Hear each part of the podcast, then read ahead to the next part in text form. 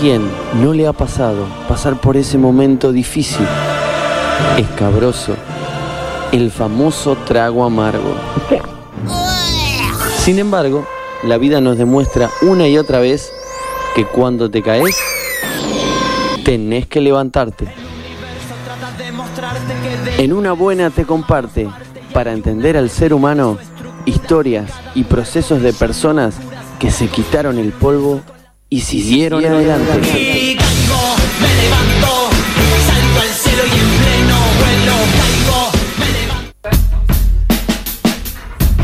Este proceso de reconstrucción, de resiliencia, eh, viene acompañado y se hizo gracias a DT Mudanzas. Porque Fede encontró al final la, la- la- la columna de resiliencia, pero estaba muy Te lejos. encontré. Estaba muy lejos. Entonces, ¿qué pasó? Llamó a DT Mudanzas. La mejor solución para tu mudanza, también de, de columnas de resiliencia, es DT Mudanzas, trabajando codo a codo para sacar lo mejor de nosotros. Distribución, mudanzas grandes y pequeñas, servicio de guardabultos, todo en un solo lugar. Cotiza tu mudanza en la web www.dt.com.uy o llamanos al 094-477-139.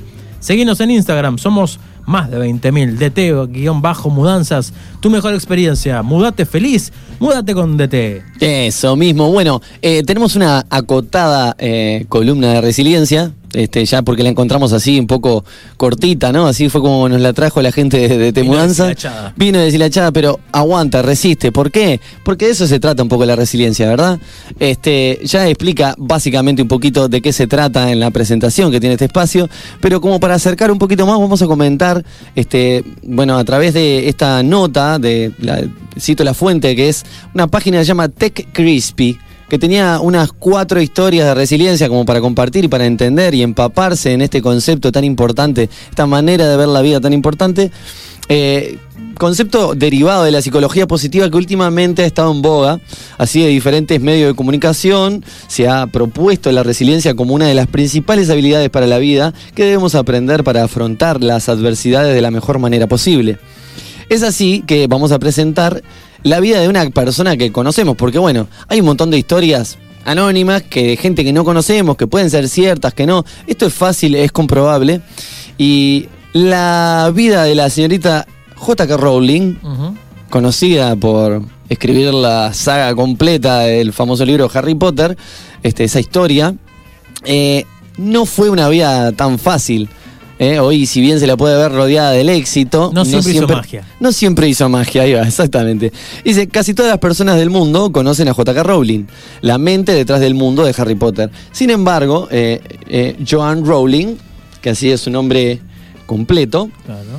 eh, como realmente se llama, antes de ser la afamada escritora de éxito mundial, eh, tuvo que afrontar eh, momentos y situaciones sumamente difíciles.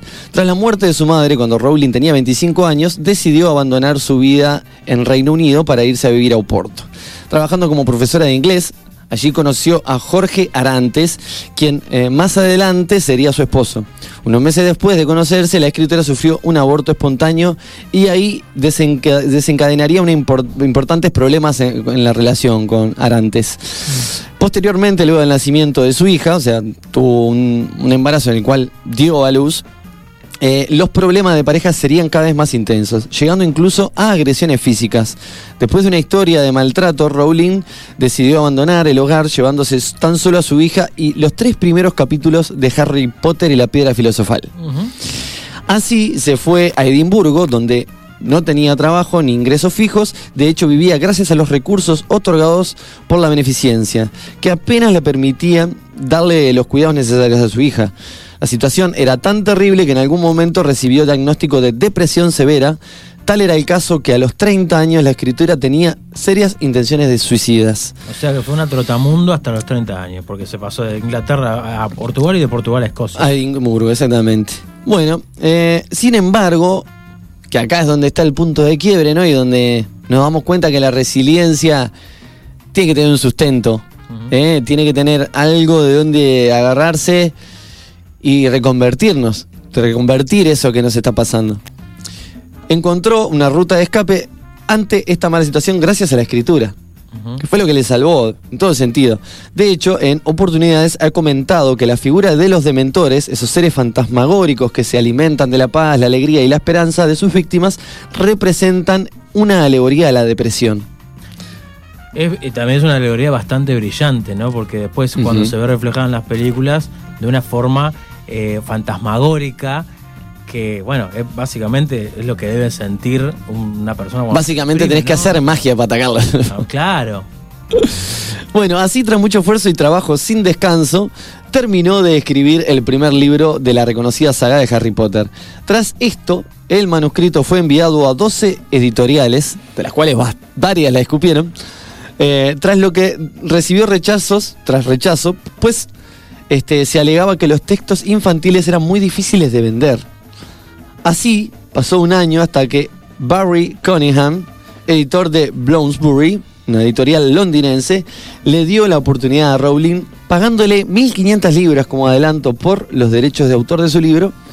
Y el resto, bueno, es historia conocida, ¿no? Eh, le daría, Harry Potter le daría la vuelta al mundo y Rowling se convierte en una de las mujeres eh, más acaudaladas del Reino Unido, convirtiéndose, convirtiéndose en una de las escritoras más famosas a nivel mundial. Independientemente de la fama, independientemente del éxito económico, lo importante es que logró completar su obra, hizo, vaya que logró completarla, hizo ocho libros con respecto a Harry Potter, ¿No fueron siete? siete y uno más que es casi doble. Ah, O sea, no, no sabía que era sí, sí, sí, octavo. eh, sí, ¿Y los bueno, animales fantásticos animales fantásticos también, o sea, todo lo que se desprende de la saga y el mundo Harry Potter es eh, de la señorita J.K. Rowling. Y bueno, yo lo que la teoría que tengo a raíz de esto es que no hubiera sido lo, lo- lo que fue eh, si no hubiera pasado lo que, lo que pasó. No sé qué piensan ustedes con respecto a esto de, la resiliencia y con respecto a esta historia en particular. Y eso seguramente a ella le, le debe haber movido un montón de cuestiones. Si hubiese sido una persona quizás feliz de la vida y no hubiese tenido ningún tipo de problemas de depresión y de rechazos permanentes, probablemente no hubiese tenido Harry Potter esa característica, ¿no? O, esa, o la saga del libro. O la Claro, como escribir. vemos que ella en las cosas de su vida cotidiana las traslada de alguna manera, quizá poética o metafórica, a lo que es la historia de Harry Potter, ¿no? Como que reflejaba que, que eh, los dementores y las fuerzas oscuras estas, mm, estaban representando a la depresión que ella estaba viviendo en ese momento. Ahora me dieron ganas de ver toda la saga de Harry Potter.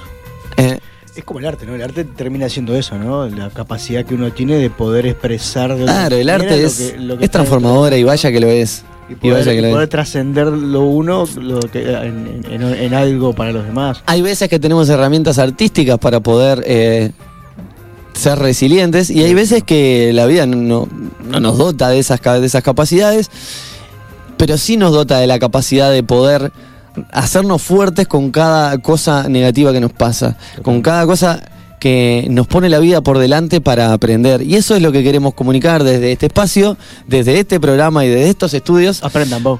Aprendan, Giles. No. Eso es lo que queremos decirle, no. Algo que les quería decir que para terminar esta columna que se hizo recortita y que ya nos tenemos que ir, quería cantar una canción en vivo. Iba a cantar una canción en vivo, iba a traer la guitarra y cantar esta canción de Gerardo Dorado, el alemán. Pero dije, mejor se la dejamos a él que le va a sonar mucho mejor que a ¿Ah, mí. sí? No, en realidad no quise traer la guitarra. Este, Dos minutos, dice. Me dice Esther que no. Bueno, no vamos a poder escuchar esa canción, quedan dos minutos. Eh, la canción se las recomiendo igual, que tiene que ver, se llama Resiliencia y es de Gerardo Dorado, el alemán. Eh, la canto en otro momento. La escuchamos el viernes. La escuchamos el viernes. claro. Traigo la guitarra el viernes y la pudrimos acá. Esther, gracias, gracias a ustedes. No. gracias a las y, las y los Gracias invitados. por venir, vos. Y bueno, y me voy de este programa diciéndoles que. ¿Qué puedo decirle? Yo hoy me voy de acá no siendo el mismo. ¿Y vos? Y yo, Godín.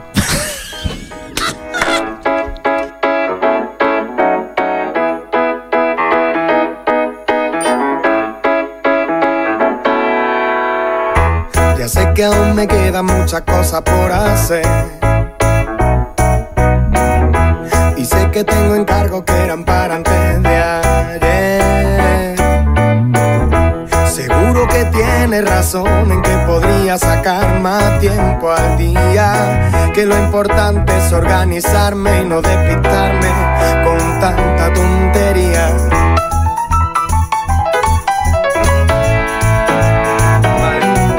Ya sé que he vuelto a llegar tarde hoy. Ya sé que no hay dinero ni tiempo que perder. Ya sé pero es aconsejable al 100% procurar no obsesionarse y vivir un poco más.